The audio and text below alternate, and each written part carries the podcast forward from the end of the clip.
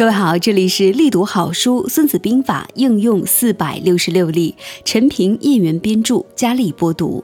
今天咱们开启的是第十六计，来自《军争篇》当中的“避其锐气，击其惰归”。出自原文：“故善用兵者，避其锐气，击其惰归，此治气者也。”翻译过来就是，所以善用兵的人要避开敌人出来时的锐气，等到敌人怠惰疲惫的时候再去打他，这是掌握军队士气的方法。孙子所说的气是指士气，也就是士兵的战斗意志。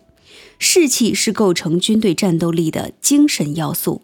著名军事家拿破仑曾经指出过，一支军队的战斗实力四分之三由士气构成。拿破仑的话虽然是有一些夸张，但是有一点是不容置疑的，也就是士气的高低直接影响战争的胜负。军队出战士气旺盛，中期士气下降，后期士气衰竭。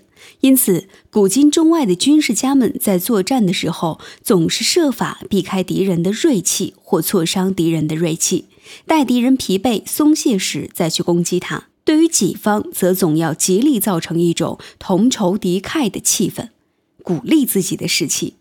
楚汉相争时期，韩信设十面埋伏之计，在垓下包围了项羽，又施四面楚歌之计，彻底摧毁了楚军的斗志，也就是他们的士气。接连呢，项羽本人也认为自己到了穷途末路。时间再来到晋朝时啊，大将军刘琨被胡兵围困在城中，情急万分之下，月夜之中，刘琨突生一计，命人吹响了胡笳。夜色迷茫，旷野寂寥，佳音哀怨，数万胡兵呢就顿生了思乡之情，竟然放弃了唾手可得的胜利，解围而去。一代伟人毛泽东也是深谙避其锐气，击其惰归的妙处，还在井冈山时期就创立了敌进我退、敌驻我扰、敌疲我打、敌退我追的游击战术，四次挫败蒋介石的重兵围剿。今天的五个实战故事分别是：曹刿避锐击惰，胜齐军。讲述的是公元前六八四年，齐桓公以鲍叔牙为大将。率大军去攻打鲁国的一个故事。第二个故事是叫陈平计除诸吕。第三个故事是平托忠孝的诡计。这个故事是第二次世界大战当中平托中校啊如何去识别了一个可疑的分子，其中和这个可疑分子也是。来了好几个轮回，到最后的时候，在他已经放松警惕的时候，哎，突然的给了他暴击，识别了这个间谍，一举把他拿下。接下来的第四个故事是小信用社击败大银行，是咱们中国台湾在台北市。第十信用社如何在台北的这个金融同行当中突出重围，找到属于自己的一条路，盘活它整个信用社啊，非常有趣。接下来最后一个故事是二桃杀三士，讲述的是齐景公即位之后，有一些权臣呢，他就不把那个国君放在眼里，特别是公孙捷、田开强和古质子三人。他们三个人呢是身壮如牛，力大无比，自持有功就横行无忌，所以说一定是要把他们给处死的。在这种情况之下呢，他如何利用了两个桃子就把这三个人给杀掉了？所以这个故事的名字叫做“二桃杀三士”。我是佳丽，这里是力读好书，今天的五个故事分别就是这五个了，大家可以在我们的这个。简介区当中看到每个故事具体到哪个节点正式开始。如果说你想要跳过去，哎，单听某一个故事的话，可以在简介区点击其中的标识，就可以跳到相应的故事开头了。当然，第一次听的话呢，我还是建议大家要都听完。五个故事时间也不是非常的长，希望大家听完之后有所收获。那么接下来我们就来读第一个故事：曹刿。避锐击惰，胜其军。公元前六八四年春天，齐桓公以鲍叔牙为大将，率大军攻打鲁国，一直打到鲁国的长勺，也就是今天山东莱芜东北。尽管鲁庄公早已有所准备，操练人马，赶制武器，但鲁是小国，力量有限，眼见齐军呢就已经攻到了国境，鲁庄公深感自己的兵力不足，他决心动员全国力量和齐国决一死战。鲁国呢有一个平民叫做曹刿，听说齐国已经打了进来，非常的焦虑，请求见鲁庄公谈谈自己的看法。通过交谈之后呢，鲁庄公知道他是一个有才识的人，就让他和自己同坐一辆战车，来到了长勺前线。曹遂和鲁庄公查看阵地，见鲁军所处的地理形势十分的有利，心里就非常的高兴。恰在此时，齐军垒起战鼓，准备进攻。鲁庄公也想要击鼓，但是呢，曹遂劝阻了他。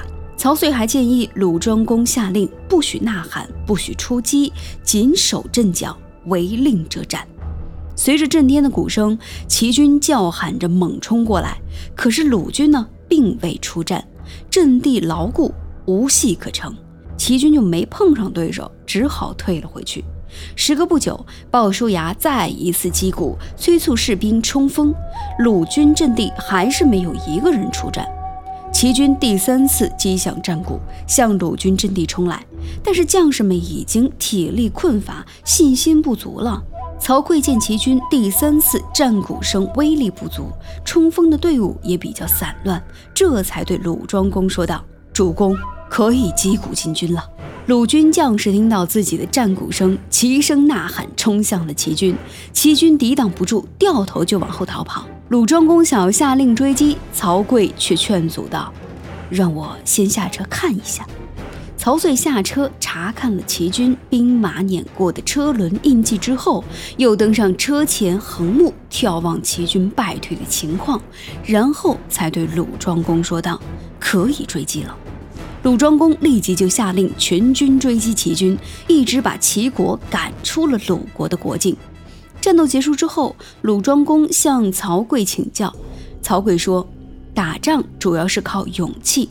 第一次击鼓，将士们勇气最盛；第二次击鼓，将士们的勇气就衰退了许多；第三次击鼓之时，勇气就差不多丧失光了。齐军三次击鼓冲锋，勇气已尽。”而我们此时才击鼓进军，勇气旺盛，因此能打败齐军。不过，当敌军溃逃时，要防备佯败设伏。我看他们旗帜歪倒，车辙很乱，才知道他们是真败了。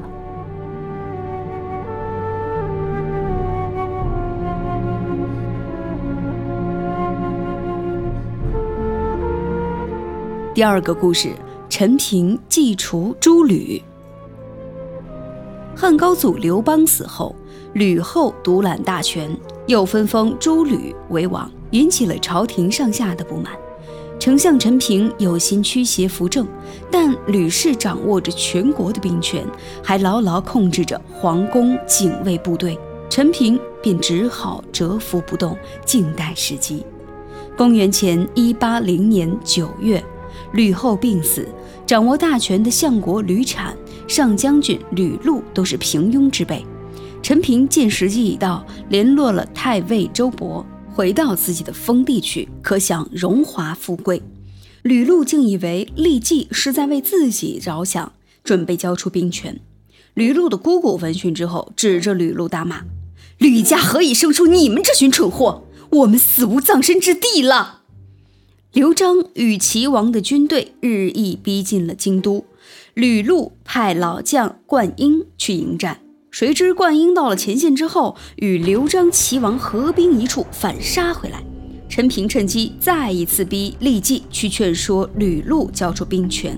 厉季对吕禄说：“赶快回封地去吧，你一离京，骑兵必撤，否则杀身之祸就到了。”吕禄贪图享乐，犹豫再三，还是把兵权交给了周勃。兵权在握，陈平和周勃再无后顾之忧。在刘璋等人的协助之下，吕氏家族的人一一被送上了断头台，吕后册立的皇帝也被废除，代王刘恒登上了金銮殿，史称汉文帝。陈平为稳定汉室江山，再立新功。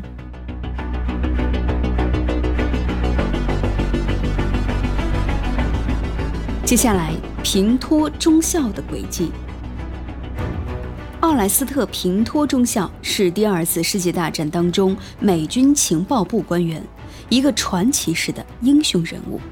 一次，平托抓住了一个可疑分子，凭直觉，平托判定这个自称名叫布朗格尔的人是纳粹间谍。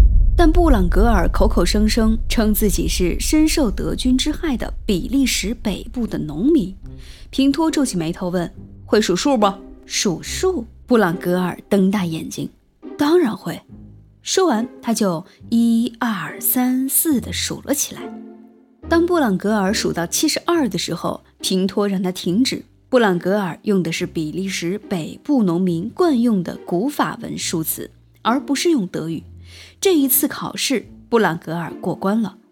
平托出了第二道题，他把布朗格尔关在了一间屋中，屋门上上了锁。到了晚上，平托让几个士兵在室外点燃几捆草，然后用德语大声喊叫道：“着火啦，着火了！”布朗格尔醒来，翻了个身儿，又睡下了。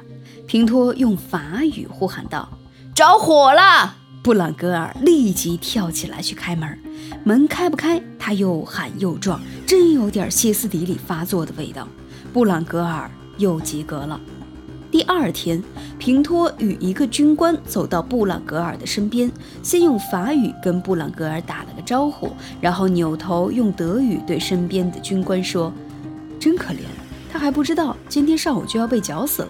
他是纳粹间谍，我们只能这样。”平托不动声色地看了布朗格尔一眼。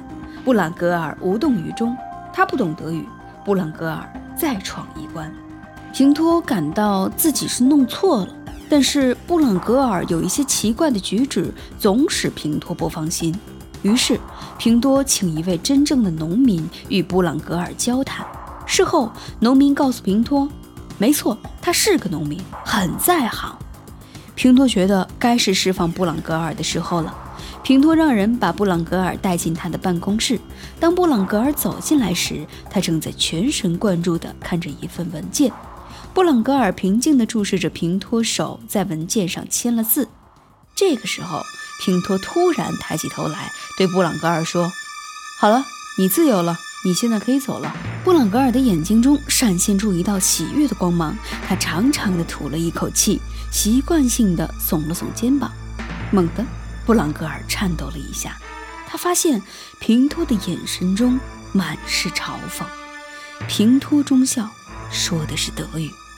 几天后，纳粹建谋布朗格尔被处决了。盟军最高统帅艾森豪菲尔将军对平托中校的评价是：当今世界上首屈一指的反间谍专家。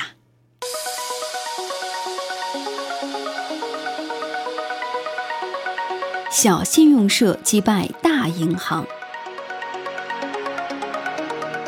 一九五七年，刚刚荣升台北市第十信用社董事会主席的蔡万春面色肃然，在台北的金融同行中，实信太渺小了，小到根本无人去理睬他。台北有的是信用良好、资金雄厚的大银行。稍有点名气的商家企业都会把钱存到他们那里去。蔡万春深知自己的实力不可与资金雄厚的大银行较量，但他又坚信，大银行虽然财大气粗，它不可能没有薄弱或者是疏漏之处。那些薄弱或疏漏之处，就是实信的生存之地。蔡万春在街头巷尾徜徉，与市民交谈，跟友人商榷。终于发现了各大银行不屑一顾的一个潜在的大市场，向小型零散客户发展业务。蔡万春大张旗鼓地推出了一元钱开户的幸福存款，一连数日，街头、车站、酒楼前、商厦门口，到处都是手拿着喇叭，殷殷切切、满腔热忱地向人们宣传一元钱开户种种好处的实信之愿。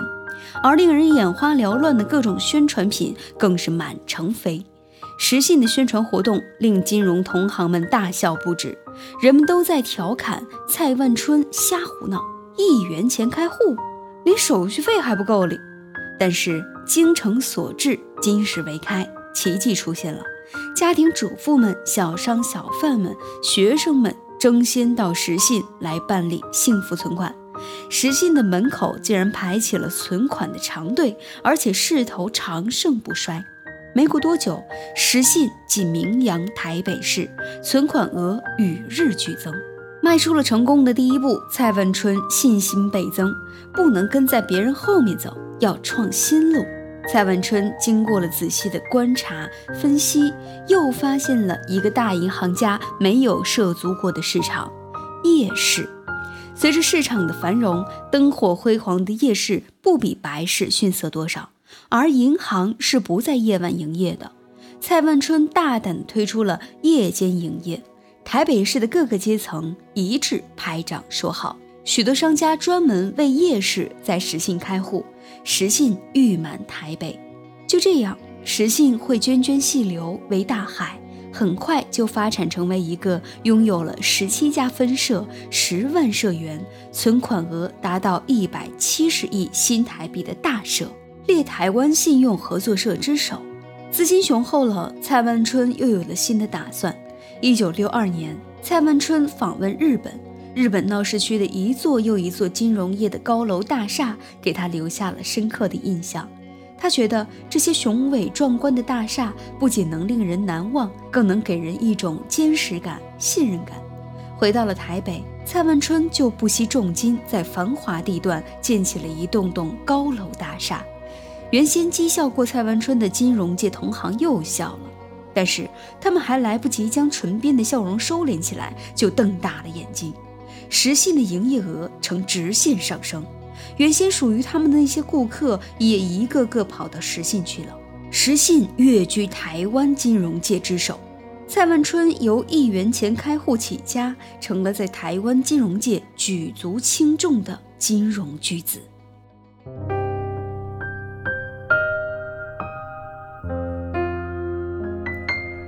最后一个故事：二桃杀三世。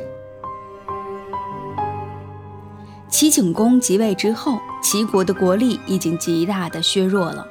外部，齐景公面对赵、燕等国的蚕食，束手无策；内部，一些权臣不把国君放在眼中，特别是公孙捷、田开强、古质子三人，他们都身壮如牛，力大无比，自持有功，横行无忌。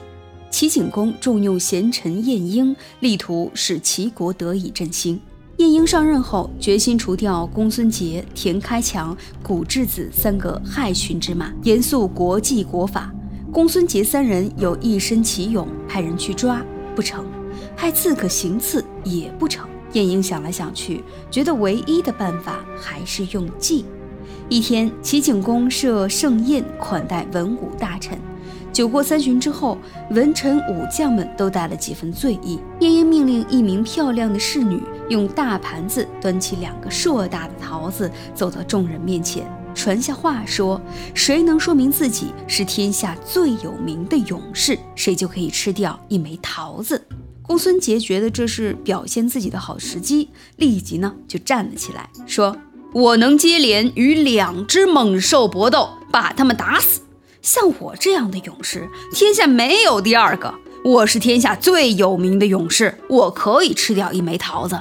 说完，向四周看看，见无人反对，伸手拿走了一枚桃子。古质子离开酒桌，站了起来，说：“我曾经冒着生命危险，在黄河的惊涛骇浪之中沉浮九里，斩妖龟之头，保护国君平安地渡过了黄河。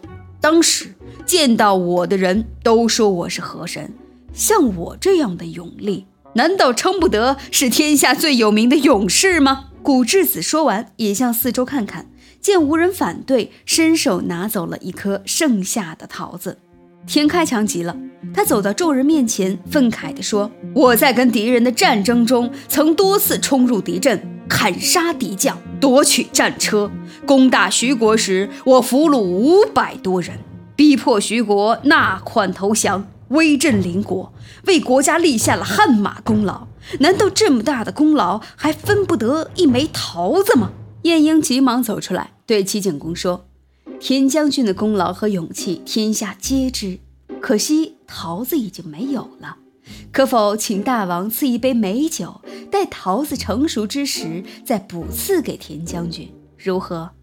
齐景公也对田开强说：“田将军，算起来你该是这天下最有名的勇士，可惜你说的太迟。”田开强怒火攻心，道：“打虎杀龟固然有勇有功，但我为国家立下如此赫赫战功，反而遭到冷落，为人耻笑，以后还有何面目见人？”说完，不容分说，拔剑自刎。公孙捷见状，面红耳赤，道：“我功劳不如田将军，反倒是拿了桃子，致使田将军自刎，我还怎么能活在世上？”说完，也拔剑自杀。古质子也跳了起来，信誓旦旦地说：“我们三人是结拜兄弟，视同生死，如今我也不能活了。”说完，也自刎而死。齐景公见齐国一下子失去了三位勇士，心中有些惋惜，下令用士大夫之礼厚葬了这三人。三个害群之马已除，晏婴就可以放开手脚，大胆的治理国家了。感谢各位的收听，这里是力读好书《孙子兵法》应用四百六十六例，我是佳丽。今天的第十六计叫做。避其锐气，击其惰归。播到这里就结束了。这五个故事有没有在其中让你有一些启发呢？其中包括了商业故事，也包括了很多的战争故事啊，用到了一些计谋，是不是对你的生活会有一些帮助？欢迎在评论区当中跟佳丽进行讨论。佳丽最近身体状态有一点不太好，感冒了，所以可能在这次的播读当中会状态没有那么的饱满，大家见谅。秋天换季，特别容易感冒，大家一定要注意自己的身体。接下来下一期我们会分享到的是第十七季“纵横捭阖，攻心为上”。说完第十七季之后，我们就会开启到下一个篇章“九变篇”了。非常感谢大家的长期陪伴，这本书《孙子兵法》对我们的生活和事业都会非常有帮助。希望大家可以关注佳丽的《孙子兵法》应用四百六十六例，陈平叶文编著的这本书。感谢大家的订阅、点赞以及互动。如果你有什么比较好看的书，那在这个时候呢，就可以给佳丽在评论区推荐起来了。之后呢，佳丽也会在呃小宇宙当中，包括喜马拉雅以及其他的平台，给大家去带来更多的书籍的阅读分享。感谢大家的关注。另外呢，再提醒一下大家，如果听到了这一期节目觉得还不错的话，也建议大家可以把其他的计谋以及原文，更重要的就是前言部分啊，包括是书中的前言部分和佳丽的推荐词也都听一下。这样的话呢，对于《孙子兵法》，对于这本书，你也会有一个更加全面的了解。佳丽会在之后的时间里不断的更新。直到这本书结束，我们再开新的篇章。好了，非常感谢大家的收听，我是佳丽。理想很重要，愿你在前进的道路上一帆风顺，一生无忧。我们一起进步，下期见。